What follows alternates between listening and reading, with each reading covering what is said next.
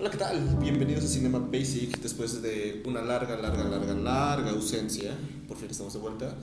Después de dos episodios perdidos, aquí estamos con, siguiendo con la serie de Brad Pitt, Misión Superhombre. En esta ocasión vamos a analizar la película que tiene el nombre de nuestra serie, que es Misión Imposible 4, el Protocolo Fantasma. ¿Cómo están? Excelente, la verdad. Un, después de unas fallas, todo bien. Aquí andamos. Sí, es chistoso, o sea, no es que no hayamos, no, hayamos intentado grabar, sí intentamos grabar dos veces, pero las dos veces fallaron. Fallaron los audios de alguna u otra manera. Pero pues a ver si esto es la buena. Y si, y si no, pues jamás van a escuchar esto, así que, bueno, no. ¿Quién sabe? Sí. Esta es la tercera vez que nos disculpamos por estar ausentes. todo es culpa de Jerry, la verdad. Efectivamente, todo es culpa de Jerry. es culpa de Jerry. ¿Qué? Muy bien, entonces hoy nos reunimos para discutir esta película. Les doy la entrada a la película, pues ya saben, ¿no? Siguiendo la serie de Brad Pitt. Esta película tiene algo interesante, ¿por qué? Porque es la primera película dirigida por Brad Pitt que no es este animación como tal. Esta película es completamente live action y es pues la cuarta película, la cuarta entrega de esta saga llamada Misión Imposible, que muchos dicen, muchos afirman, incluyéndome a mí y supongo ustedes, que esta es la que define y sienta las bases de lo que es Misión Imposible, por lo menos desde esta película que salió en 2011 hasta la actualidad. Una verdadera frenetiza. Una verdadera, una película con un verdadero frenetis. Increíble una película. O sea, es acción, acción, acción, acción, giro, giro, giro y es completamente increíble.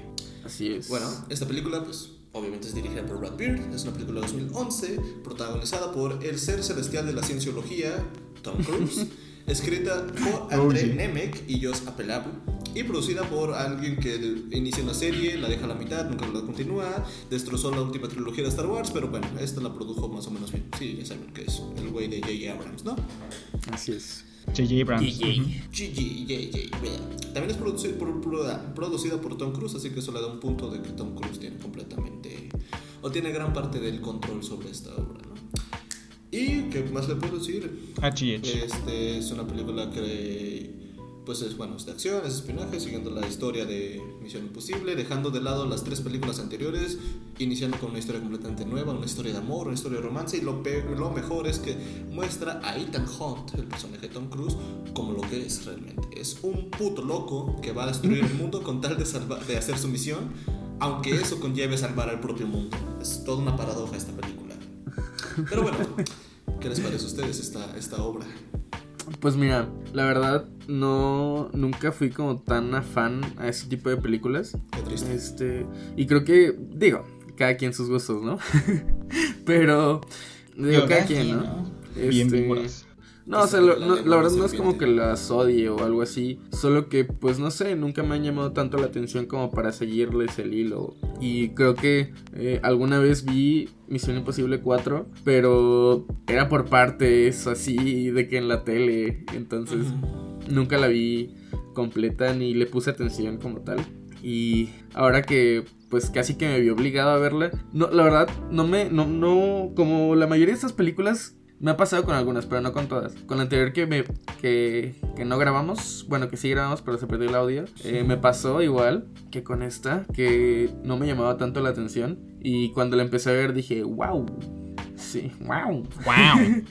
sí, la verdad me, me, me sorprendió mucho. Este, pues justo lo que mencionaba Jerry, ¿no? Es, es una película muy frenética que da, no sé, no sé... es que son dos putas horas y media que se pasan en chinga.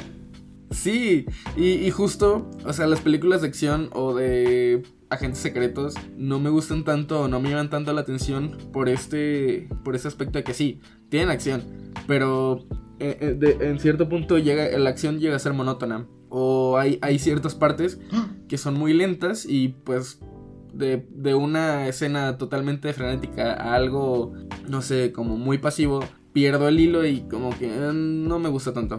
Y, en este caso pues no fue así, porque a pesar de que pues sí tenían estos saltos de, de, escenas tan dramáticos, pues no los sentía tan, tan drásticos. Y, y, pues sí, me gustó mucho eso. Quería compararla con alguna película que del estilo, pero no se me ocurre ninguna. Pues no sé, tal vez las películas de James Bond, que digo, yo sé que son una pieza, una joya. Eh, pero pues no soy tan fan, ¿sabes? No sé, se me hacen como muy... A veces siento que son hasta muy monótonas y... No te preocupes, me- aquí te obligaremos a ver toda la saga de Daniel Craig. Pues sí, o sea, me, me gustó demasiado. La verdad, superó mis expectativas. Perfecto, muchas gracias. Sí, Cuéntanos, nuevo Guasón mexicano. Sí. ¿Qué te pareció? Guasón mexicano. Guasón... Sí. Guasón región cabello 5. verde. Región Ajá, 4. 5, no sé qué región sea. Ver, Habías visto Misión Imposible 6, ¿no? Waldo, ¿no fuimos a verla juntos? No, Sí, no sí, sí, sí. ¿Sí estabas? No es cierto. No recuerdo, la verdad. Creo que fue No, creo que no. cuatro días después de que fuiste de Acapulco. Sí, sí, sí. Sí es Ah, cierto, no sí es cierto. mames. Me acuerdo que me la pasé bomba Sí, esa vez. O sea, estuvo, esa película estuvo bien. Lol. chida. Sí, no mames. Es que era mucha emoción. Es que, güey, la mis- Misión Imposible 6. Sí. Este. Otro pedo, la verdad. o sea, es extraño. O sea, yo. no- creo que es cuando voy al cine que cuando me pongo como que mucho más loco. Porque en mi casa soy como que mucho más calmado. Y como que mis experiencias con ustedes en el cine. Como que lo que más recuerdo de mis experiencias con ustedes en el cine son como que cosas mucho más intensas. O sea, cuando fuimos a ver The Last Jedi también andaba como que. Ahí tampoco intenso. fui. Este. cuando fuimos a ver Call Me By Your Name, terminé Uy, llorando. ¿no? Cuando fuimos a ver Misión Imposible 6, este, pues batí el fucking asiento de adelante, de la persona de adelante.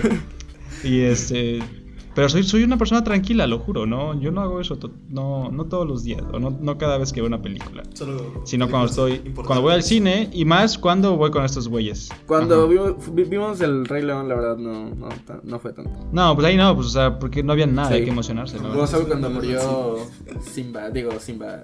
este, ¿Cómo se llama el papá de Simba? bueno, el papá de Simba. Eh, Tachala, güey. Eh, Tachala, no mames, te cambiaste de película. Eh, ah, fuck.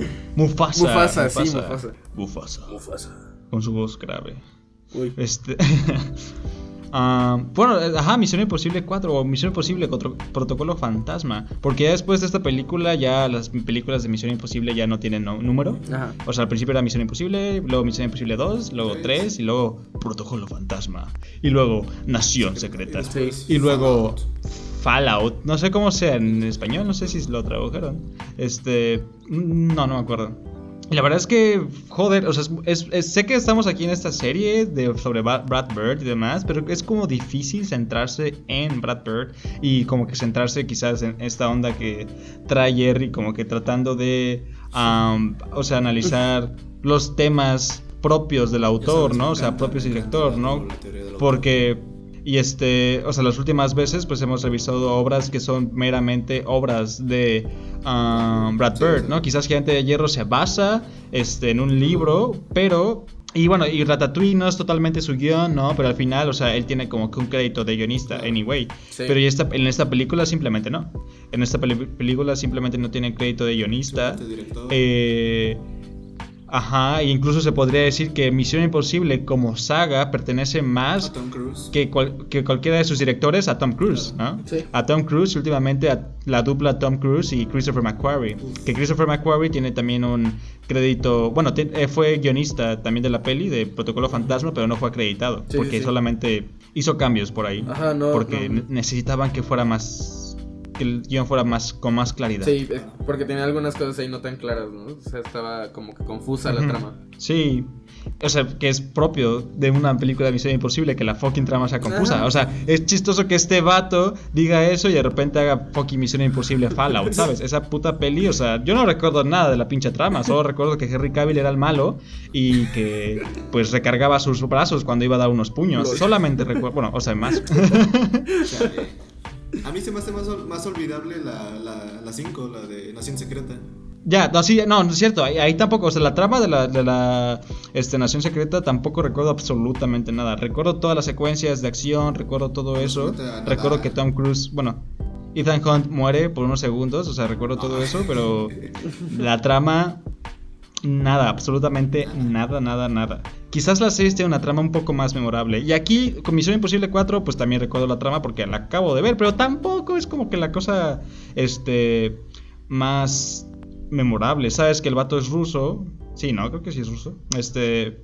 y está toda esta cosa de tensión, tipo como si fuera la Guerra Fría y cosas así. Ajá, o sea, si hay cosas de Brad Bird, es, extraño. O sea, este, es pero pues, o sea, es extraño que estén ahí porque pues Brad Bird no fue guionista, ¿no? Sí, claro. Este, pero no sé qué tanta influencia tuvo, la verdad. Pero el punto es, nos estamos desviando, bueno, me estoy desviando. El punto es que a pesar de todo eso, o sea, se le puede dar mucho crédito a Brad Bird por esta película, porque pues obviamente la, lo más importante, el, el, núcleo de todas esas películas, pues es la acción. Y joder, la acción en esta peli está muy padre. En el sentido de que otra vez tratando de comparar con otras películas como quiso Waldo, pues o sea, si nos podemos a pensar las películas de acción que había en ese entonces, uh, no sé, o, las que vinieron antes de y todo lo que estaba en, en ese apogeo en esa época, por ejemplo, podemos imaginar las películas de Jason Bourne, este, podemos ver las, las, películas de Transformers de Michael Bay, podemos ver las películas de Batman, de Christopher Nolan, Dark Knight, este y Dark Knight Rises después y todas esas películas de acción. No viste las de James Bond, así que ahorita Jerry me va a tener que decir. pero todas esas películas, Jason Bourne, Michael Bay, ajá. Que la, o sea, la que es considerada como la mejor película de James Bond de Daniel Craig salió en 2012, o sea, un año después. Y no tiene tanta acción, lo que la hace tan mm. padre es la trama. Mm. Oh, ah, ok, interesante. Pues no sé si haya tenido influencia. No creo, porque, o sea, Misión Imposible está repleta de acción. Pero, o sea, lo que, a lo que quiero llegar es que, o sea, la acción de Misión Imposible difiere mucho de otras. Y la acción de Brad Bird en general, por lo limpia que es. Y este, porque no hay mucha, mucha cámara como que shaky, ¿no? O sea, y los cortes son claros. O sea, te pones a, a pausar cada, cada corte este, de las escenas las de peleas y la mayoría son súper claras y las puedes ver y, puedes saber qué está pasando totalmente, ¿no? Este, mientras que en las de Jason Bourne, en las de Christopher Nolan también, ¿no? E incluso obviamente las de fucking Michael Bay, fucking Transformers, que apenas se entiende algo ahí, o sea, apostaban más por esta, esta edición como que mucho más frenética y que no supieras realmente lo que estaba pasando o apenas supieras qué está pasando para que supieras dónde están los golpes y demás, pero... Mira, yo ahí te podría, no, este, podría como pensar ahorita que estás planteando esto, que más bien para hacer esas escenas de acción, Brad Pitt se pudo tal vez haber inspirado en los Wachowski con Matrix, porque apenas me vi la trilogía otra vez y las escenas de acción yo estaba pensando, wow, es que estas escenas de acción supongo que eh, cuando su tiempo fueron increíbles, pero ahora se me hacen aburridas porque puedes ver perfectamente todo. Y como pues es Matrix y se ve un poco falso, no es tan real como lo que hace Brad Pitt, pues tienen a ser un poco aburridas, ¿no? Pero ahorita te lo dices con Brad Pitt, pues Brad Pitt se ven los golpes muy intensos, se ve todo tan limpio, pero también puedes ver todo. O sea, tienes una. O sea, aparte que la película fue grabada en IMAX, pues tienes una gran apertura para poder ver todos los movimientos y lo que está haciendo cada personaje en cada, en cada espacio, en cada lugar que está. Todo está parado, ¿no? Y este. Pues en parte, sí. O sea, podría ser. Bueno, ojo, que con IMAX grabaron solamente como 30 minutos. Y grabaron casi casi lo de el Burj Khalifa en Dubai y lo último, me parece. ¿En serio? O sea, la, escena, por ejemplo. Wow. O sea, la primera escena de la, en la prisión, este, la, cuando van al Kremlin y ¿cuál otra secuencia hay? Este, bueno, más que nada la de la prisión, ¿no? La de la prisión no está hecha en IMAX y aún así esa igual se sigue viendo como que muy, muy limpio. Sí. Y, ajá, otra cosa, bueno, no sé si, o sea, tampoco, hace mucho que no veo los Matrix, así que sería curioso ahí intentar como que hacer, crear la relación, ¿no? Pero, o sea, tengo entendido que pues Matrix es como que una, una o Wachowski son como que un estilo de acción mucho más, más, con mucho más estilo, ¿no? O sea, no son tan, muchas veces realistas, sino que apuntan más a que todo se vea, este, fantástico, ¿no? Así que quién sabe, siento que, o sea, y lo que mencionan mucho sobre esto, este, con Misión Imposible y Protocolo Fantasma, es que la inspiración va hacia el cine mudo, hacia, hacia cineastas como Buster Keaton, como este de Charlie Chaplin, Charles Chaplin, ajá. Todo, o sea, ese cine mudo, esa comedia, porque pues esos güeyes lo que hacían era telegrafiar muy bien pues cuáles sean sus movimientos, ¿no? Y algo muy padre pues esto de Misión Imposible Protocolo Fantasma es su comedia y es algo que Brad Pitt pues o sea Brad Bird, joder, la comedia de Brad Bird es genial, ¿no? Sabes, Desde sí. siempre. Y aquí es una comedia pues súper goofy, o sea, súper Looney Tunes, súper como si estuvieras viendo cualquier episodio de este de Box Bunny o el, Correcomi- el, el Correcaminos o algo así, ¿no? O sea, realmente todo es muy físico y la fisicalidad de esa película es, es, es genial. Porque no solamente que, otra vez, como dijo Jerry, ¿no? O sea, no solamente que lo puedas ver, pero también que se sientan los golpes, ¿no?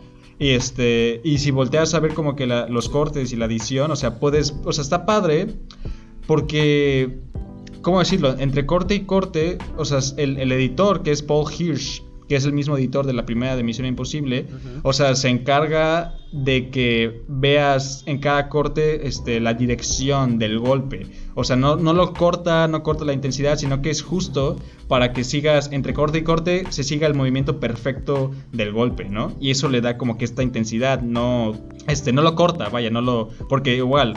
Otra vez comparándolo con Jason Bourne o con Michael Bay, muchas veces se pierde como que el, movimiento del golpe entre los cortes, ¿no? Entre, en la edición, pero aquí es muy claro y este puedes seguir el movimiento perfectamente y eso también le da como que este toque de intensidad, ¿no? Así que eso, o sea, realmente por esas cosas, pues sí, es, es una pasada esta fucking película, de principio a fin. Y como dice Waldo igual, estoy súper de acuerdo, no es aburrida, cada secuencia es súper diferente, la- o sea, o sea, sí, cada secuencia, la de la prisión es una cosa, este, la de Burj, Burj- con la, ¿cómo se, cómo Burj se dice? Khalifa. Burj Khalifa. Ajá.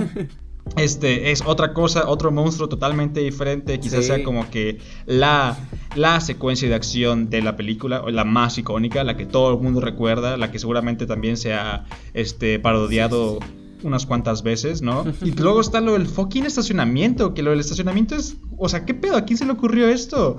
Este, y otra vez, necesitas a un director como Brad Bird que le gusta ser tan limpio y que sepa cómo ser tan limpio sus escenas de acción para que esa cosa tenga sentido y sea placentera de ver, ¿no? Porque si lo eso, o sea, porque es muy complicada. Ajá, es, es como que Sí. toda esa, toda Es esa puesta en escena es muy intricada y este te- es muy es muy fácil como que perder qué está pasando, ¿no? Este, incluso hay gente que no le funciona esa escena por lo complicada que es, pero a mí me a mí me encanta como que este juego de Subir, esta- bajar, estas plataformas que se ajá, exacto, que se arriba, abajo, ¿no? Este y le meten un montón de diversidad, así que eso también ayuda. Ajá, así que pues, o sea, sí, primeras, pues obviamente es una pasada por todas esas cosas, por tener un buen director que sepa hacer como que de las, eh, de las tomas muy limpias y de la acción como que muy fácil de entender, y también tener un, a un editor que entienda cómo hacer de los movimientos, de los golpes efectivos, no disminuir su intensidad, sino simplemente, pues incluso aumentarla, ¿no? Y que sea como que fácil de igual otra vez entender. Este, así que, pues eso. Sí, así lo voy a dejar. Mi primer comentario es esto. Sí, creo que ese tipo de escenas es como un pilar muy fuerte de Ghost Protocol. Y pues sí, creo Ajá. que eso es más que nada lo que me llamó la atención, ¿sabes?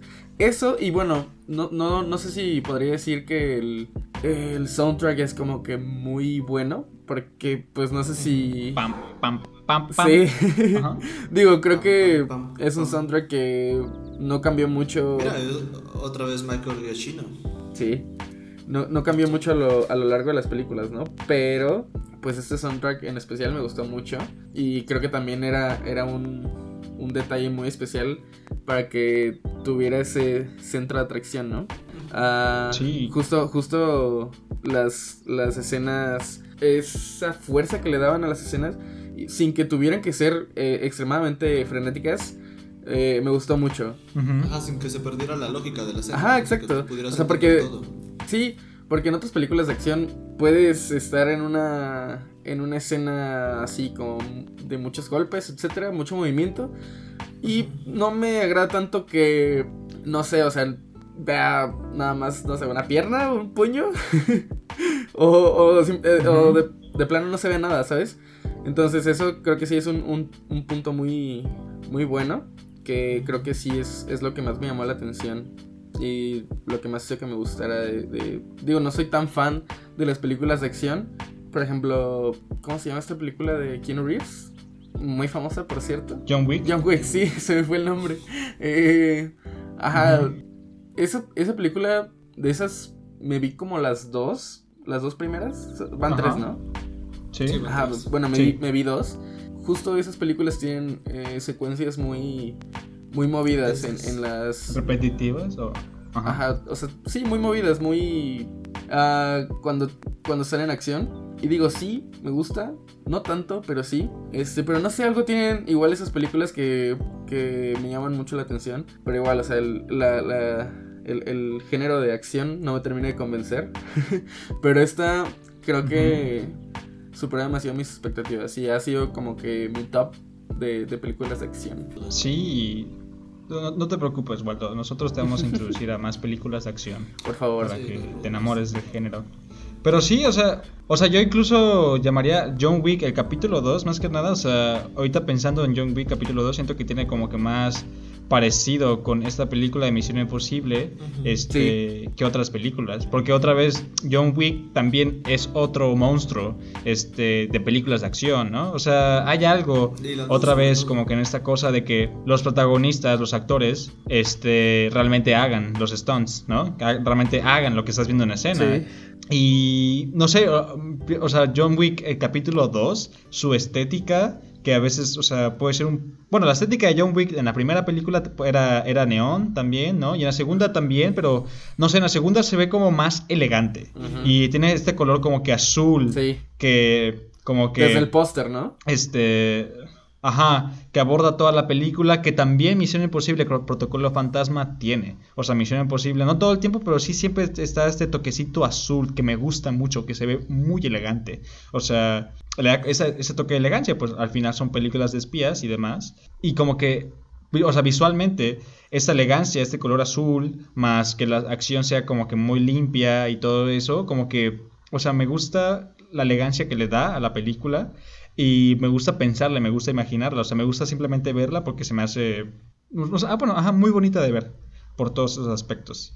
Ajá, o sea, si pudiera como que ver, decir otra película que quizás se inspiró o que tiene más que tiene relación con Misión Imposible, podrían ser las películas de John Wick. Sí. Y algo que sería muy chido es que fucking Keanu Reeves fuera el siguiente villano de Misión Imposible. O sea, eso, eso sería el crossover más grande del. O sea, Misión Imposible trascendería si eso pasase, ¿no? Pero no sé. No sé si sea posible. No sé por qué no lo han hecho. No, no sé si sea Ajá. posible, solo que, Patenta tu idea, güey, véndela. solo que Tom Cruise mate al perrito de Keanu Reeves. Podría pasar. Oye, pero sí, imagínate a Tom Cruise peleando contra Keanu Reeves, sería padre. Ah, no, es- Ya. Se- Ya, fue- o sea, ya, las- ya los dos están viejitos, así que estaría muy Sí, padre. Keanu Reeves ya tiene demasiado hype últimamente. Ya está en videojuegos, está en comerciales, está en todos lados Keanu Reeves. Déjalo ser millonario. Sí, la verdad que sí. Otra, Es otra mi- cosa es que un me... millonario no tan malo.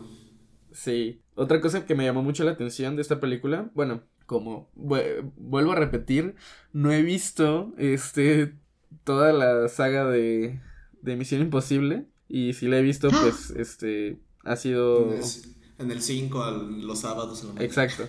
Este entonces este otro o este ese factor de un poco de fantasía eh, respecto a los gadgets y ciertas cosas que dices, güey, esta ni de pedo pasaría en la Ah, vida Bueno, no real". fantasía, va, digamos ciencia ficción. Ajá, ciencia ficción. Eh, O algo futurista también. sí, ajá. sí, sí. Porque, Eh, perdón, bueno, o sea, en, las- en películas anteriores, en la 1, 2 y 3, sí había como cosas muy de fantasía, ¿no? O sea, muy cosas de espías. Ajá. Bueno, perdón, ciencia ficción. Aquí sí. yo siento que a pesar de todo, este Brad Pitt intenta como traer cosas más reales. O sea, los guantes que usa para escalar, Sí, pues se me hacen una jalada, pero puede que existan. O sea, no, no, se, me algo tan, hace- no se me hace algo tan irreal como otras cosas. pues mira, nada es imposible. O sea, en, en cualquier, en algún punto puede que eso exista. Pero sí, eso me, eso me llamó demasiado la atención. Digo, comparándola con otras películas de, de espías o de acción. Ese factor de ciencia ficción me, me gustó demasiado. Todos los, los gadgets que usaban o, o ciertas escenas que decías, o sea, esto no pasa, eh, o sea, esto, esto ni de pedo pasa en la vida real, ¿sabes? Pero sí eso. Por ejemplo, la, la... Estaba eso de los guantes o también lo de los lentes de contacto que, que sacaban... imprimen. Ah, sí, sí, sí. Ajá, eso está como que, güey. Esta a mí me gustó demasiado. Ah, o sea, es que siento que lo estoy respirando mucho, pero pues nunca he visto una película de Misión Imposible, lo siento. Tranquilo, está bien, está bien. No preocupe. Este-. Pues para hacer una película de acción, sí, se, o sea, tiene mi, mi approve. pues sí. O sea, a ver, retomando esto de que decían de, de lo frenética que es la película. Sí, a ver, si usualmente se considera que para que una película tenga un buen ritmo y no sea tan agobiante ni aburrida, debes tener como una gran secuencia de acción y después un momento muy calmado para empezar a nivelarla. Ajá. Pues esta película te mete, no sé, unos 20, si acaso, bueno, 20 o este, si puede, 30 minutos de completa acción, así, sin, sin ningún momento de paz, ¿no? Y como hemos mencionado, es increíble la manera en que Brad Pitt, Brad Pitt, Brad Pitt, Brad Pitt controla toda esta, toda esta acción súper frenética para que no te distraigas, pero también para que no te aburras, porque a veces, o sea, si te meten acción, acción, acción, acción, pues toda la película es acción y ya no hay nada que te sorprenda porque ya has visto todo, ¿no? Sí, justo. O sea, también sus, como sus grandes secuencias, pues también están muy niveladas. O sea, la secuencia de la presión, como mencionan, pues, o sea, es, como eh, el inicio, ¿no? Te enseña lo frenética que va a ser esta película, pero no es tan padre como lo que vas a ver en Dubai. Sí. Lo que ves en Dubai no es tan padre como lo que vas a ver en el, en el estacionamiento este de carros, ¿no? Sí, sí, sí. O sea, pues o sea está, está bien, bien proporcionada, por así decirlo, ¿no? Sí, sí, sí, está padrísimo eso. Y bueno, si me lo permiten.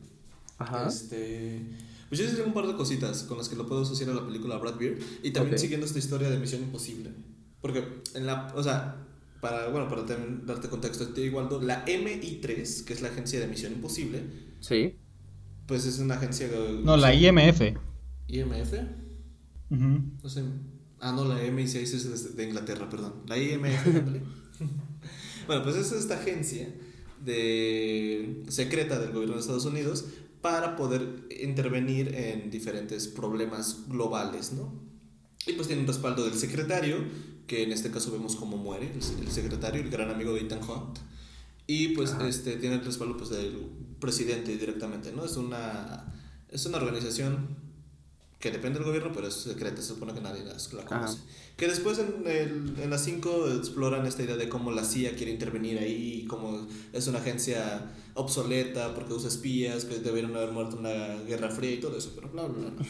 pero lo interesante es que, pues, en las primeras tres películas te mostraban cómo Ethan Hunt tenía todos los recursos y tenía todas las, este, los, los accesos a, pues, esta tecnología por parte de, del gobierno, ¿no? Y aparte tenía el apoyo del gobierno.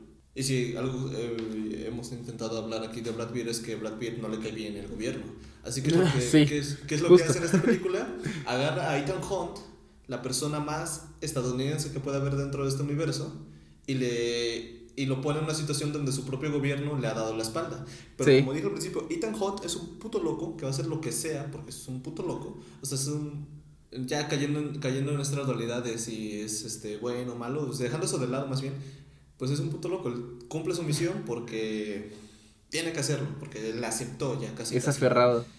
Es aferrado el vato. Entonces ya, este, aunque su gobierno lo haya traicionado, aunque no tenga recursos, pues él se las ingenia para hacerlo. ¿Por qué? Porque su visión es más, es más allá del mismo gobierno. Su misión simplemente es destruir a los tipos malos. Porque, porque es su deber como esta persona excepcional de las que ya Justo. Brad Beard. o sea, es su deber y si no lo hace, pues quién sabe. De hecho, eso también lo toman mucho en las 5. De qué pasa cuando, no, perdón, en las 6. Cuando Ethan Hunt no cumple con su deber, ¿qué, qué es lo que, cuál es el trauma o el conflicto que él siente interiormente, ¿no? Que eso es algo que después ver en, en las 6 ven con su esposa. Pero bueno, tenemos esta parte. Persona excepcional, Ethan Hunt el gobierno lo traiciona y, lo, y, le da completamente la espalda, Estados Unidos. Tenemos un villano que si no, o sea, si no es como tal la gran Rusia, pues es un villano ruso, que este, pues Brad Pitt tiene problemas al igual con los rusos al parecer. Y este, siempre anda lidiando con ellos. No sé por qué. Me sorprende la con la, la, violencia con la que presenta estos fucking rusos. ¿Qué pedo? o sea, la escena donde matan al secretario. Ajá. Sí, esas son las padrísimas. O sea, y donde le empiezan a disparar a. Ajá, al, carro, ¿no? Cuando conocemos a. Ajá. Y es como que, güey, son 20 vatos ahí disparándose a un pinche canal, güey. Es como que, verga, ¿para qué necesitas tanta gente? ¿Por qué tanta agresividad? ¿No? O sea, y luego cuando en, el, en la escena de Burj Khalifa, cuando interceptan a Ethan Hunt, o sea, el vato dispara en pleno público, ¿sabes? Sin importarle a los civiles. Es como que, wow, ese Estás aquí, o sea, hay gente alrededor, ¿qué onda? Porque este disparas. Desgraciado. Ajá, o sea, realmente no les importa, ¿sabes? Pero O sea, a mí me sorprende la, la grandeza con la que nos muestra el Kremlin y este todo este aparato organizacional de, de- del sistema político ruso, ¿no? O sea, a Ethan Hunt y a Benji tran- eh, disfrazados de generales rusos, la dureza con la que hablan, cómo saludan y todo, pues también se me hace absolutamente padrísimo. Igorov. Ándale, eso está padrísimo, pero también es como el gran... Yo digo que era el... que Brad Pitt dijo, si no meto esta escena, yo no trabajo en esta película, que su sueño era destruir el Kremlin. Hacerlo fucking explotar, güey. Me encantan las películas que se arma Jerry. mejores que. mejores, mi- mejores, o sea, mejores que la mismísima Misión Sí, Imposible. ¿sabes? Pero sí, ¿no? Y, y, pues eso. ¿Qué más? A ver, ¿qué más podemos observar? Que, bueno, nos demostraba también Brad Pitt como Ethan Hunt es una persona, pues, súper lista, es una persona súper, eh, ¿cómo decirlo? Audaz, ¿no? O sea, completamente sin recursos, completamente... Bueno, él y, su- y todo su equipo, que su equipo más fiel siempre ha sido Benji, ¿no? Pero todo su Sí. equipo, cómo le sale una cosa mal y después le sale otra y le sale otra y le sale... O sea, todo le sale mal en esta película, nada, absolutamente Sí. nada va conforme al plan. Y Sí. era lo, como, No. también es lo, como lo que se pone en jaque en esta película, porque en las, en las anteriores, este, siguiendo la historia de Misión Imposible, pues había un plan que seguir y ese plan tenía ciertas dificultades, pero salía, ¿no? Se podía seguir el plan. Aquí es como improvisas todo el tiempo, porque no tienes equipo, no tienes telecomunicaciones, tu gobierno te ha traicionado, tienes que salvar el mundo o vas a morir tú, es como... ¿Qué carajos hago? Y te muestra como Ethan Hunt es una persona completamente fría, a veces sin putos sentimientos con tal de cumplir la misión. Y lo dice en varias escenas. La misión es tal, no me interesa ninguna otra cosa. Muera quien tenga que morir. Incluso. Sí, No sé, ¿eh? O sea, pues sí. o se supone que, bueno, eso ya cambia más en las 6, pero pues, o sea, o sea, Ethan Hunt pone antes a sus amigos, como en las 6, que la misión, ¿sabes? Mm, Y este. Y aquí, o sea. Pues, o sea, aquí me, me resulta extraño. O sea, a mí no, no me fui como que yendo de la película pensando este vato es insensible o sin sentimientos. Ah, no, no, no. O sea, es extraño, sí. Este, o bueno, frío, lo que sea. Frío. Este. Si no, o sea. O sea, podría ser frío, pero es extraño como que esta dualidad que se nos presenta entre Ethan Hunt y entre el personaje de Jeremy Renner. Este, Hawkeye, ¿sabes? Sí. O sea, porque aquí intentan hacernos como que Ethan Hunt es aquel que recurre mucho a la intuición, ¿no? Recurre mucho a, este, a esta corazonada, ¿no? Y los, nos pasa desde el principio. O sea, el vato le pregunta cuando hace esa táctica para salir de esa escena donde está en un canal y tienen como que a 15 rusos disparándoles Sí, debajo del agua. Ethan Hunt, o sea, hace una maniobra, pum, los distrae y escapa, ¿no? Y Jeremy se queda como que, oye, ¿qué pedo? ¿Cómo que chingados pensaste esto? ¿No? Y es como que nada, pues ya sabes, una cosa nada, es como what? ¿No? Y siempre es como que el vato es como que, what? Pero esta cosa no tiene lógica, pero esta cosa, oye, no, esto no es lo correcto, oye, esto no es como que de primeras el mejor plan posible de acuerdo a mi pinche lógica y, y razonamiento, ¿no? Pero Ethan Hunt siempre es, o sea, se nos presenta más como este güey que sigue más como que corazonadas, o es como que mucho más intu- intuitivo en ese sentido. Este, no sé, y, es- y eso es lo que me hace más extraño. Por eso no lo pensaría como alguien como que súper frío, Sí, que muchas veces que sea frío tiene que ver con también que sea como que muy calculador. Sí, sí, sí. Este, sino más bien como alguien que sigue corazonadas y que lo importante de él es eso, lo que tú dices, que tiene esta voluntad de pinche acero. O sea, que no se doblega por absolutamente nada. Y este, eso es al final lo que hace que alcance la victoria. Pero, Y ese tipo de cosas. pero bueno, también por otro lado está esta parte de que mete a, a, a Hawkeye, como dijiste, eh, a, un, a un fucking eh, Ventilador, enorme, caliente, y, y le vale madres. Siempre, y, y, el, y el compa tiene miedo, ¿sabes? O sea, no quiere saltar. Pero, se- güey, tienes que hacerlo. Si no, te vas a morir. y, y también este, este, ya casi al final que destruyen esta, pues, ¿qué será? ¿Una CPU? O, bueno, la, la comunicación. Ajá, la computadora. Ajá, esa. la computadora La con la, computadora con- maligna. que, que direccionaba la antena, ¿no? Este, ¿Y el satélite? Ajá, o sea, ahí digo, o sea, puso en riesgo la vida de una ciudad completa, güey. Y, y no le importó a sus amigos ni nada, ni siquiera la vida de él, como dice Jerry. Eh, así que, pues no sé, eso- está raro. O sea, no podría decir que es frío, ni que es, eh, es- se guía completamente por corazonadas. Es muy peculiar. O sea, no sé, está raro. Ajá, y luego está esa escena. O sea, cuando, o sea, ya después de que la, el personaje, el person la, la, mujer, la chava de, de esta historia, sí. Jane, este, tira como que a esta espía rusa, ah, sí, sí, o esta espía, no me acuerdo qué país era, pum, por la ventana del Burj Khalifa, y wow, o sea, o sea, primero que nada, fuck, esa escena es, es, me deja con la pinche boca abierta, es como sí, que... Sí, es como, what? No mames, sí pasó. o sea, ¿sabes lo que o sea, yo, yo pensé cuando vi esa escena, cuando la empujó, no es que luego cambia la escena cuando Tom Cruise empieza a, correr, como siempre corre Sí. en, todos, en todas las películas. Le va a caer encima. Sí, sí, sí, O sea, no encima, pero yo pensé que se iba a caer a- como acá al lado o algo así. Y dije, no mames, Beso padre. No, sí, o sea, eso realmente, o sea, si eso pasara, pasase, o sea, iba, iba a ser como que un cambio radical de tono y se, se iba, se, se iba a sentir muy fuera de lugar, ¿no? Porque hasta entonces la película, pues, tenía ese tono ligero. Bueno, sí. Así que de repente, o sea, eso es muy sádico, no Sí, sé. demasiado. Eso es como que muy, ah. Pero creo O sea, el mero movimiento de que la empujara por el fucking, la fu- fucking ventana, rózalo. Oye, igual y te pasaste. Sí. Pero entre que era una venganza y que fue como que accidente, este, pues se entiende, ¿no? Pero imagínate, o sea, si, si hubieras, eh, si hubiera hecho como que este movimiento libe- deliberado de, de tomar o de enseñar cómo cae al piso, verga, eso Sí, hubiera- no joder. si te soy sincero, No, no como cae al piso, sino cómo se Ajá. va cayendo a lo lejos. Ya, pero o sea, no es como cuando ves a, corre- a fucking coyote el que de correcaminos caer, ¿sabes? Sí. O sea, aquí es, te imagino, o sea, estás viendo que esa morra pues va a valer total verga, y valió total verga, pero por lo menos queda en tu imaginación y te dicen, tranquilo, no te vamos a enseñar como que su muerte, con esto es más que suficiente, tú rellena las cosas en tu cabeza, no vamos a como que fetichizar la, la, el gore o algo así, ¿no? No te voy a mentir, eh, no pensé que fuera a pasar, dije, o sea, está... No peleen en la ventana, por favor, alguien se va a caer. Pero dije, o sea, a huevos se tiene que, que tropezar o algo. Y pues no sé, a lo mejor la, la alcanza a agarrar, ¿no? O algo así. Pero cuando vi que se cayó dije, no mames, se cayó, güey. Y este...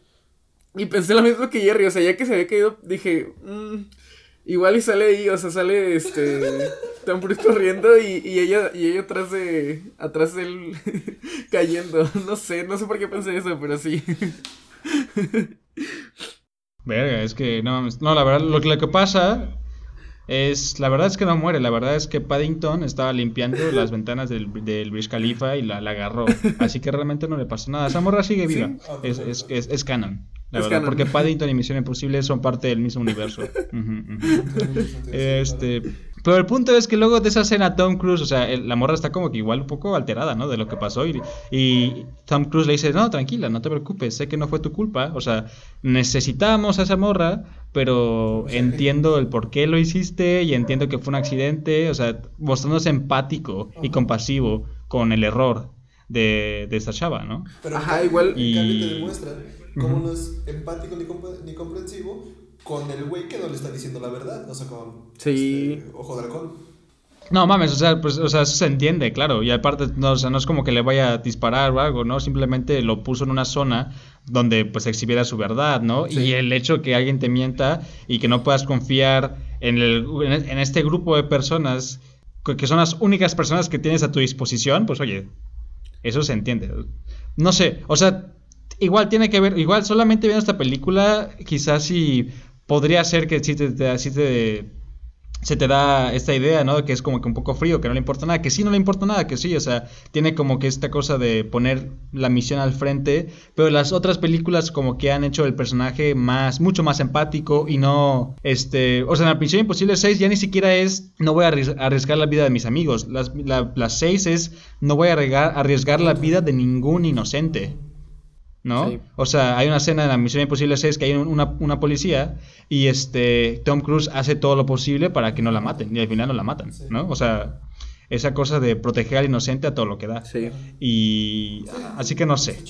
Quizás, o sea, no, no me lo había puesto a pensar por todo este ya, es la historia que ya me sé de Misión Imposible, pero no es, es, es, es raro. Siento que no está totalmente definido, ¿no? Este, siento que no puedes como que definirlo bastante porque Tom, o sea, el personaje de Ethan Hunt nunca ha tenido como que esta caracterización súper fuerte de que digas, este vato es así, así y así. ¿no? Lo único que sabemos es que está loco. Que Hasta esta película lo único que sabemos es que está que loco, ¿no? Y que sí, la misión es lo importante. Incluso en vida real. Este. También. cuando. Cuando tiró a la, a la rusa por la ventana. Francesa. Yo pensé que le iba a sacar del equipo. O sea, porque cuando le No dijo mames, que no la. no que no la matara la. ¿Cómo? Digo, o sea, sí se puede pensar que, no la, que la vaya a sacar del equipo, pero es que no tiene a nadie más. Eh, sí, pero, o sea, lo sentí muy, muy rígido, muy, como, con su palabra muy, muy firme cuando le dijo que no quería que la matara o, o que no quería eh, venganza, que sí de verdad la necesitaban. Y cuando pasó eso dije, "Mm, tal vez no es tan, tan frío. pero sí, o sea, está, no sé. O sea, está, o sea, fue un error como que catastrófico. Y luego se da cuenta que Jeremy Renner no le está siendo totalmente honesto. Y el vato lo, lo maneja muy bien, ¿sabes? O sea, no, no los manda a la chingada. No dice, oh, ok, me mentiste, no puedo confiar en ti. ¡Pah!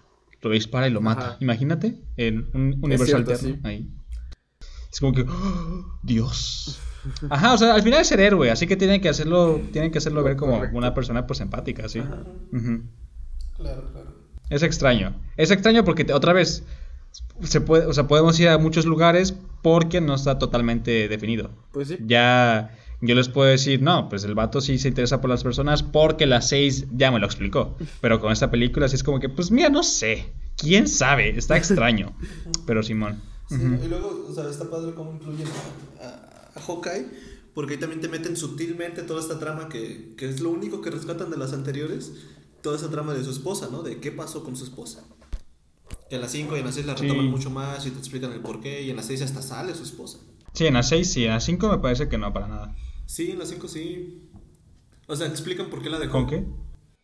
Ah, eh, Es en la 4, en la, Sí. en la 4 incluso explican eso, ¿no? O sea, en la 4 te explican lo que pasa con Jeremy, ¿no? Que, que según me habían matado y todo esto. Ajá.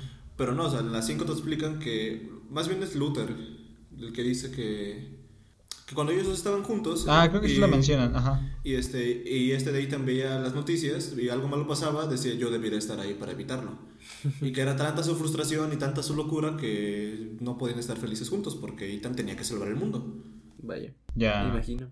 O sea, ay, joder, eso, ay, hace unos días empecé a ver como que el, pe- el pedo de cómo se ve Cruz, Tom Cruise con esta cosa de la cienciología. Ajá. Y tal cual el vato se ve así, ¿no? O sea, en esta, entrevista- en, es- en esta entrevista ya como que muy famosa, donde el vato está platicando muchas cosas sin sentido, lo que repite constantemente es eso. O sea, cuando estás en la cienciología y ves un accidente, Ajá. no puedes pasar de largo. No puedes pasar de largo. ¿Por qué? Porque sabes que tú, tú eres el único que puede ayudar. Así que tienes que pararte y ayudar, porque tú eres la única persona que puede hacer algo para cambiarlo, ¿no? O sea, y, y, o sea, este, está como que esta idea de que sí, él es, y los de la sociología igual, las personas que tienen que estar encargadas para ayudar, ¿no? Ajá. Y luego también Tom Cruise tiene como que todas estas historias de, o sea, el vato dentro de esa locura que trae, pues, o sea, sí ayuda a las personas, ¿no? O sea, sí tiene como que actos de bondad y demás. Este, en el sentido de que, o sea, alguna vez dice que vio a una persona que tuvo un accidente automovilístico o alguien que le había- habían atropellado o algo así, y el vato se detiene, la ayuda, ¿no? Y la lleva al hospital, y se da cuenta que no tiene seguro médico y paga 7 mil dólares por ahí, por porque le den el pinche tratamiento, ¿no? Y es como que, ah, verga. O sea, y el vato como si nada, ¿no? O sea, llega al set y dice, ah, no, es que fui, hice esto, ¿no? Este, o luego hace cosas así que pasan desapercibido y de repente por, pues, este, entre boca y boca, pues llegan a alguien más y es como que, ah, no mames. O sea, no sé, en ese sentido, como que tratando de encontrar como que más similitudes entre Ethan Hunt, el personaje, y Tom Cruise, la persona, y qué tanto pone Tom Cruise en este personaje de Ethan Hunt, pues varias cosas, ¿no? Entre ellas este sentimiento de yo soy el que tiene que ayudar a las otras Se personas. metió mucho en el papel.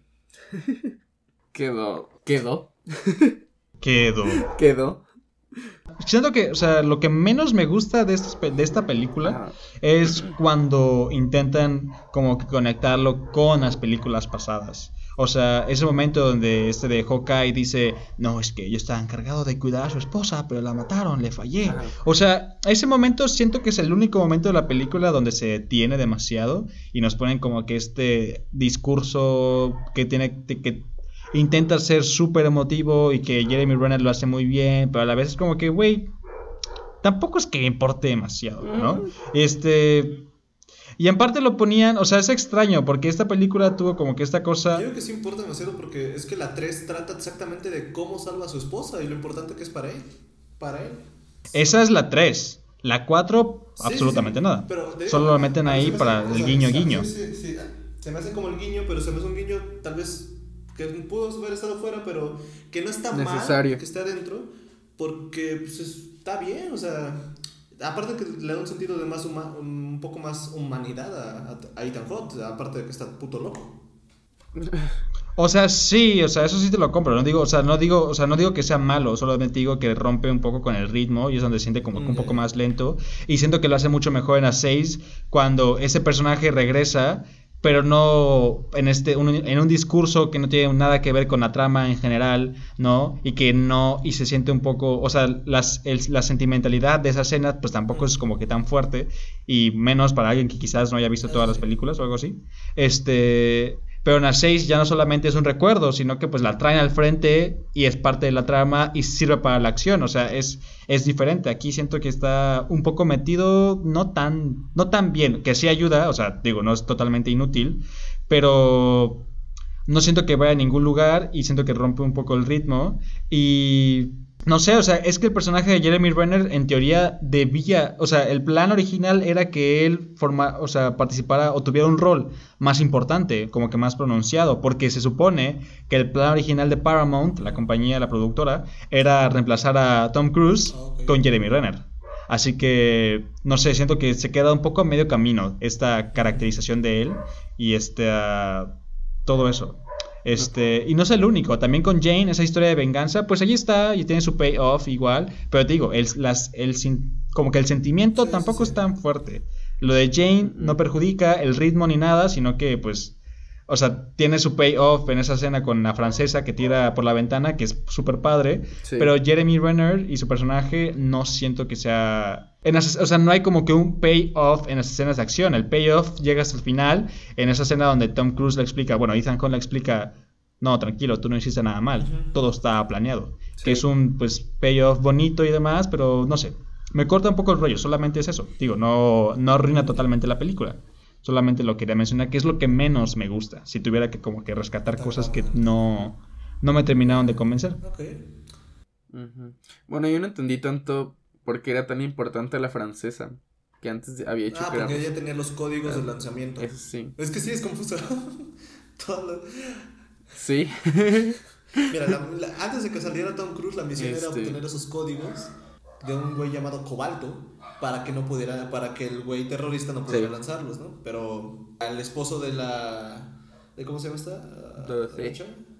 Jane, Jane, ándale, la esposa Ah, de sí, sí, sí, el- sí, o sí, novio, pues lo matan. Entonces, y lo mata la francesa, entonces ahora ya tiene los códigos, así que por eso se vuelve el objetivo quitarle los códigos. Porque ella los iba a vender a Cobalto, que es el ruso terrorista, por diamantes. Y después el ruso terrorista iba a ir con Sí. un empresario de telecomunicaciones de la India para usar sus satélites y lanzar. Y el lanzamiento de un submarino con un. Ya me volví a confundir. Con, una bomba- con un misil atómico para destruir Estados Unidos. Los rusos. Eh, sí, creo que es, es este... Un factor de misión posible. Al final todo sale mal. Ajá. Eh, pues yo no podría decir que me disgustó algo o que no me gustó algo. Porque pues es la primera vez que la veo. Eh, así que pues no. Realmente no puedo decir que me disgustó algo. O sea, creo que tendré que verla otra vez. Para encontrarle algo tal vez. Pero pues sí, a lo mejor, a lo mejor eso, eso que dijo Israel, sí puede ser, puede ir por ahí. Porque pues justo eh, se alenta un poco la trama o corta un poco la trama con, con eso. Sí, porque ya para el descanso, o sea, ya teníamos la escena de Tom Cruise yendo a como que en su- con su amigo, Ajá, ¿no? exacto. El de la prisión. Sí, Eso sí, era sí. como que para que descanses y pum. Sí, ya quedó un poco de más, ¿no? En parte Este, sí, pero igual, o sea, Digo, o sea, sí, era sí, para sí. conectar la saga. Ajá. Sí, pero no puedo decir que estoy totalmente disgustado. O sea, me dio como un poco igual. ¿Y tú, Jerry? Sí, claro. ¿Qué sientes que no te gustó? No me ha gustado esta película. am, aparte de la representación de los rusos. Eh, bueno, sí. Este, a ver. Es que todo está muy padre, la verdad. Incluso, o sea, para, por ejemplo, yo que ya había visto la- las primeras tres y que. Pues la inclusión de Benji en el campo fue como. O sea, es un fanservice porque todo el mundo quería ver a Benji en el campo. Porque él era este, técnico, solamente se lo pasaba en, el, en la computadora Ajá. y Ethan le pedía todo y se lo mandaba y ya. Como su, su chico de la, del, del, Chico de la del compu. micrófono, sí. Ándale, este, y verlo ya incluido en el campo fue como wow, y aparte, no sé, me gusta, me gusta mucho su, su- todo, todo el desarrollo de Benji porque es alguien sin experiencia en el campo Ajá. que va aprendiendo del agente más loco que puede existir en la FMI, Sí. sí, Fuerza Misión Imposible, sí, FMI, ya me acordé bien, este, y que aparte es, que aparte es su amigo, entonces, pues Benji tiene un gran vínculo con Ethan porque lo admira, no solamente su admira, lo, lo- no solamente su ¿Ese personaje ha admira. estado desde la primera película? Sí. No, tercera. Desde la tercera. ¿La tercera? ¿No sale en la primera? Nope. Ah, no, sí es cierto, en la primera sale este Fisher. Fue el, fue Y en el, la dos fue el personaje que no. más me gustó, o sea, se me hacía como muy gracioso. Que era, Sí, creo que era el, el ese personaje era el gag de la película. Sí, Sí, totalmente. aparte, hay como toda una, una historia de que Benji toda su vida ha querido usar una máscara y nunca ha podido. Ajá. Hasta la Hasta sexta. Así que por eso siempre se emociona cuando va a usar una máscara. Pero, perdón, retomando lo que no me gustó. ah, mm, no, es que creo que no. Ah, bueno, o sea, no es que no me haya gustado, simplemente me dio risa. Ajá. Y fue como que chocante cuando lo vi. Cuando ya, este, pues el, el cobalto este, en el estacionamiento se tira y se muere y todo. Y Ethan Hawke agarra un puto carro y se estrella Sí. contra el unos, ¿qué? ¿Siete, ocho pisos? Sale Sí, no mames. todo Como puede, con la pierna rota, todo sangrando. Con la pinche pierna rota. güey. Sí, what the fuck. Agarra el puto maletín, lo agarra y le aprieta, ¡pum! Misión cumplida. O sea, eso me dio mucha risa. O sea, no, no me, no me saca tanto de la acción, pero es como irónico, ¿no? Es como, es cagado. Es muy- güey, Ver a la gente por fin decir, misión cumplida. Es demasiada ciencia ficción, siento. Ajá, demasiado misión imposible. Demasiada misión imposible. ya superó. Ya, incluso, o sea, o sea, luego lo, lo llama, ¿no? Al final, o sea, el propio, su amigo, que es, él sí ha, ha aparecido desde la primera, el moreno. Ajá, Luther. Ajá. Luther, ándale. Él sí ha aparecido desde la primera y él es como que el, único que ha aparecido en todas las películas de Misión Imposible. Ajá. Este. Ajá, y dice, realmente dijiste misión incumplida, Naruto?" Sí. Pues sí, yo creo que me, esta, esta película me, me incitó a ver las, las demás. Sí me... Sí, Las deberías. cinco, o sea, ajá. Mira, la- Sí, sí, sí. Sinceramente, la 1 ya envejeció mucho. Ajá. Y ha cambiado mucho. La 2. Pero la uno es muy buena todavía. Sí, sí, sí, Ok. es muy, muy buena. Sí, desde- sobre todo, chécate los encuadres que utilizan en los diálogos, porque es como, wow, todo el mundo habla de los encuadres en los diálogos Ok. de Misión Imposible 1, porque los hacen diagonales y muy, este, con cuadros cerrados. Ok. Entonces, pues, es raro. La 2 está rara porque es la dirige un güey súper exagerado y la escena final es Tom Cruise pateando una... Pati... Mira, imagínate esto, ¿eh? Tom Cruise en el desierto con, un cha- con una chaqueta de cuero súper negra Ok. este, pa- pateando una pistola que está enterrada en la arena, fuck, ok. dando una vuelta en lo que la pistola, o sea, mira, la patea, la pistola sube, ¿no? Él se da una vuelta, la agarra en el aire y le dispara a alguien que tiene una pistola apuntándola a Tom, a Tom Cruise. Sí, es demasiada misión imposible eso. De esa escala es este, Misión Imposible 2. De ahí en fuera, pues las demás todas son muy buenas. Vaya. Sí, de hecho justo Sí. la vi con mi, con mi novia. E igual, mi novia, este, no le gustan tanto las películas de acción. Este, y cuando le dije, me dijo, "Mm, no lo sé. Igual te dejo que la veas solo. Le dije, no, ándale, no sé qué. Y al final nos terminó encantando los dos. Pues sí, justo pasa por igual. todo lo que ya mencionamos, sí es como muy, muy cool todo. Y digo, pues también tiene mucho que ver esto, estas partes de ciencia ficción que pues se hicieron muy particulares de, de esta saga. O sea, digo, no sé si hay más eh, eh, películas con, con este estilo, pero por lo menos eh, fue, fueron las primeras que vi que eran de acción, de espías y ten- incluían... Bueno, no, o sea, obviamente hay, hay películas de espías, pero ya como no tan realistas, por así decirlo, no, no quiero decir algo equivocado. Ajá. No sé, tipo. ¿Cómo se llama esta película de Liam Neeson? búsqueda implacable. Busca, ah, Búsqueda Implacable. Taken. Ajá, Taken. Mm. No sé, esas películas se hacen como siempre lo mismo. Y eh, esas películas son, eh, se podría decir, pues realistas porque no incluyen nada, este, de ciencia ficción, por así decirlo, vaya, porque hay veces que explotan los carros y el güey sigue vivo, ¿no? Eh, pero sí, o sea... Pero eso no es ciencia ficción, ajá. Eh, bueno, acción cosas que no pasarían. Ajá, eso. Eh, pues sí, me, me, me, agradó mucho ese factor y creo que lo, fue lo que más me, me, me agradó de, de la película. Y fue casi que lo que me incitó a ver las demás. Y bueno, no solo eso, ¿verdad? Pero e, entre todas las cosas fue eso lo que más me, gustó demasiado. Es, estuvo muy cool. Fue como otro, otro, este, otra perspectiva de las películas de acción. Muy bien, pues sí. Es cierto, esta película puede ser como una, perdón, como una apertura a todas, esas, a, todas esas personas que no les gusta tanto el cine de acción. Es como, ve esta película, te va a gustar, tal vez te anime a ver otras, tal vez no, pero esta te va a gustar. Pues muy pues bien. Eh, ¿Algo más por añadir, Israel? Um, a ver, dejar que se calle el perro. sí, ya lo estoy escuchando. Pues no sé, o sea, o sea, sí deberían ver todas las de Misión Imposible, todas. Tú, o sea, podrías agarrarte de la 4 y ver la 5 y luego la 6, ¿no? La, la primera, ah. la verdad, o sea, la primera es una de mis favoritas. O sea, la primera se me hace. Sí, se me hace muy buena. la tensión que se crea ahí. Aparte, pues tiene la escena icónica del vato estando, pues colgando de un hilo, ¿no? A punto de tocar el suelo, ¿no? Y toda esa escena. Este. Que igual se ha parodiado un chingo de veces. No sé, o sea, esas películas pues sí tienen como que algo muy especial y como pueden ver ya como que nuestra discusión pasó de ser como que de Brad Bird a ser como de la saga de Misión Imposible en general porque pues no se puede de otra manera. Sí, pues es una decisión extraña que Jerry, o sea, perdón, perdón, o sea, déjame terminar. sí, sí, Es una decisión extraña que Jerry, con este énfasis de según la teoría de autor, haya elegido Misión Imposible sobre Tomorrowland, que Tomorrowland es una película mucho más personal. Este, Ah, no, pero al final solamente. Bueno, al final. No, perdón. Es que tú solamente no quisiste la Increíbles 2, ¿verdad? Sí, es cierto. Porque sí, vamos a hablar de Tomorrowland, ¿no? Sí, sí, vamos a hablar de Ya, claro estaba ah, pensando mientras lo decías, dije, mm, creo que sí. ya, ya. Pero aún así, o sea, esta realmente no es la película como que más autoral de Brad Bird. Pero pues aún así se le puede... Se le puede apreciar un montón de cosas, ¿no? Y si, es, si hay elementos ahí que son resuenan mucho porque los, o sea, no sé si los rusos no sé, es que no sé si en la quinta y en la sexta no va a ser la nacionalidad del enemigo realmente.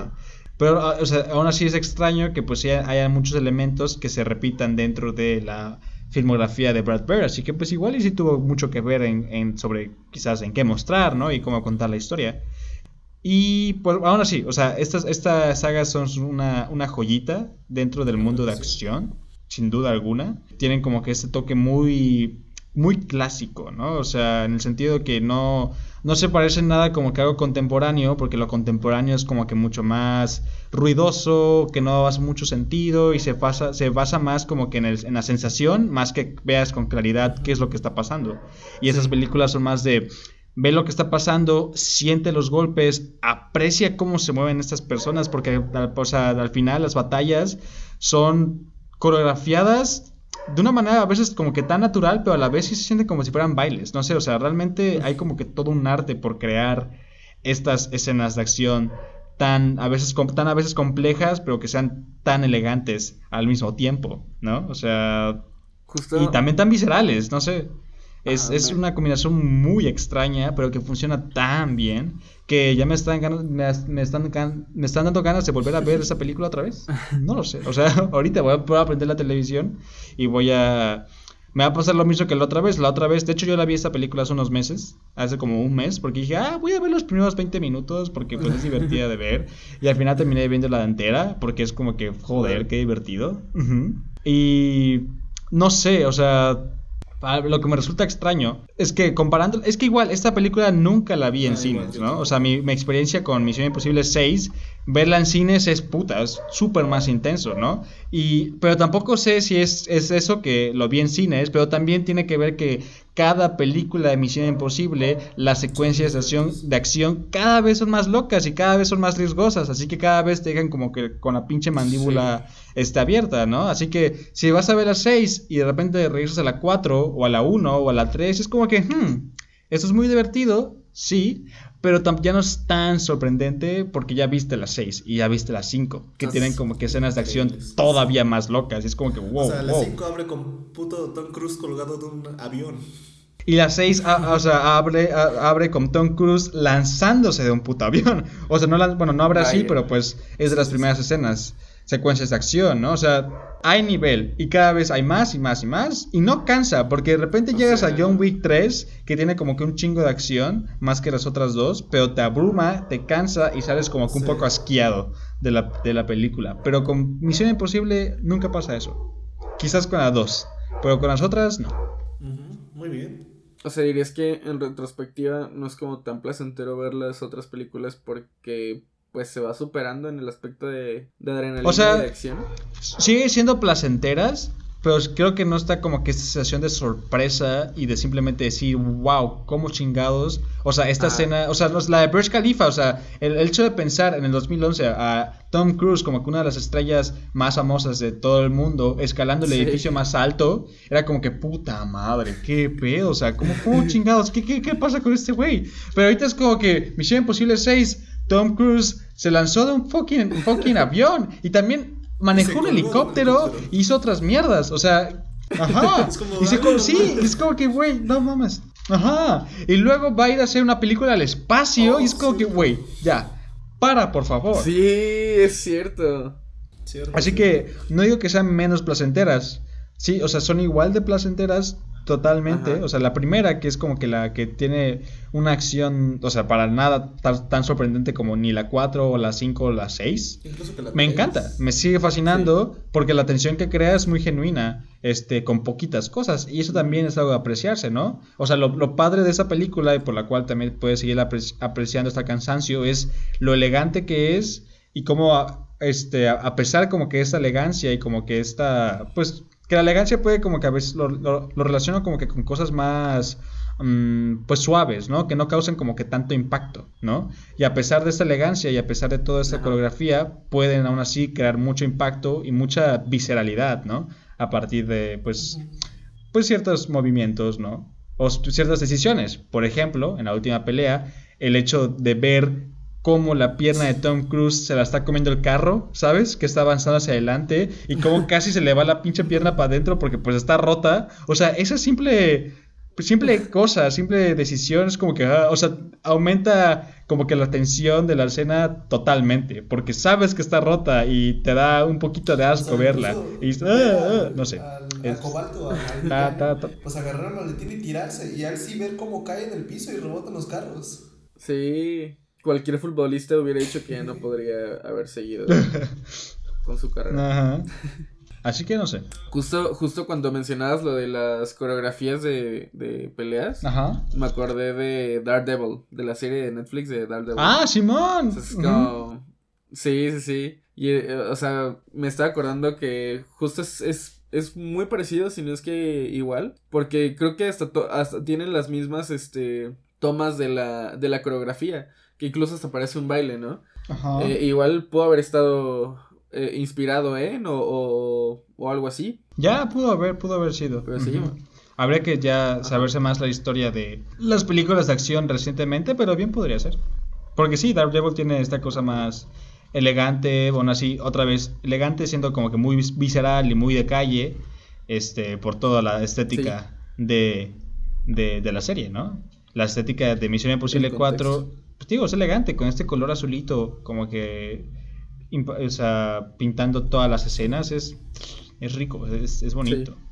Y eso, otra cosa, una última cosa que quiero mencionar, joder, o sea, me encanta el Kremlin, o sea, mi, o sea la, la, secuencia del Kremlin me encanta, solamente por el puto final, cuando todo se va a la mierda y vemos a Tom Cruise corriendo y de repente llega como que hasta, hasta ya está a punto de salir y de repente la música empieza a sonar, no sé qué es, pero pues se supone, supongo que es una música una canción rusa o lo que sea muy famosa y lo vemos saliendo y, diciendo a, los guardias, cierra la puerta, cierra la puerta, ¿no? Y pues esta música como que súper épica y lo vemos a ver como que todo tranquilo, ¿no? Y de repente se quita el traje y se cambia una chaqueta y de repente es otra persona totalmente. Se me hace exquisito. Más que nada por la pinche música, güey. O sea, de repente es súper épico todo este pedo. Es como que wow, wow, wow, wow. O sea, me encanta.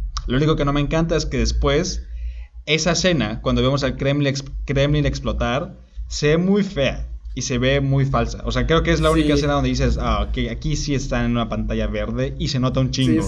Porque todo lo demás está muy bien hecho. Así que es lo único. A mí me, gustó mucho esa persecución eh, cuando salen del Bush Khalifa. Y, y, empieza a correr Tom Cruise a, a, toda madre. a toda madre. a toda madre. Sí, o sea.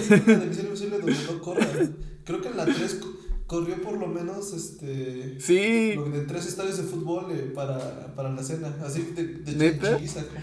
O sea, digo, no las, no, no las he visto completas ni nada, pero recuerdo mucho ver, ver a, Tom Cruise corriendo en, en todas las películas. O, o en los trailers, ¿sabes? Y, y me gustó mucho esa, esa persecución. Y que más que nada por el, el factor de la tormenta arena, o sea, se ve muy cool. Sí, joder. Muy bien. Chan, chan, chan, chan, chan, chan, chan, chan, chan, chan, chan, Qué rico.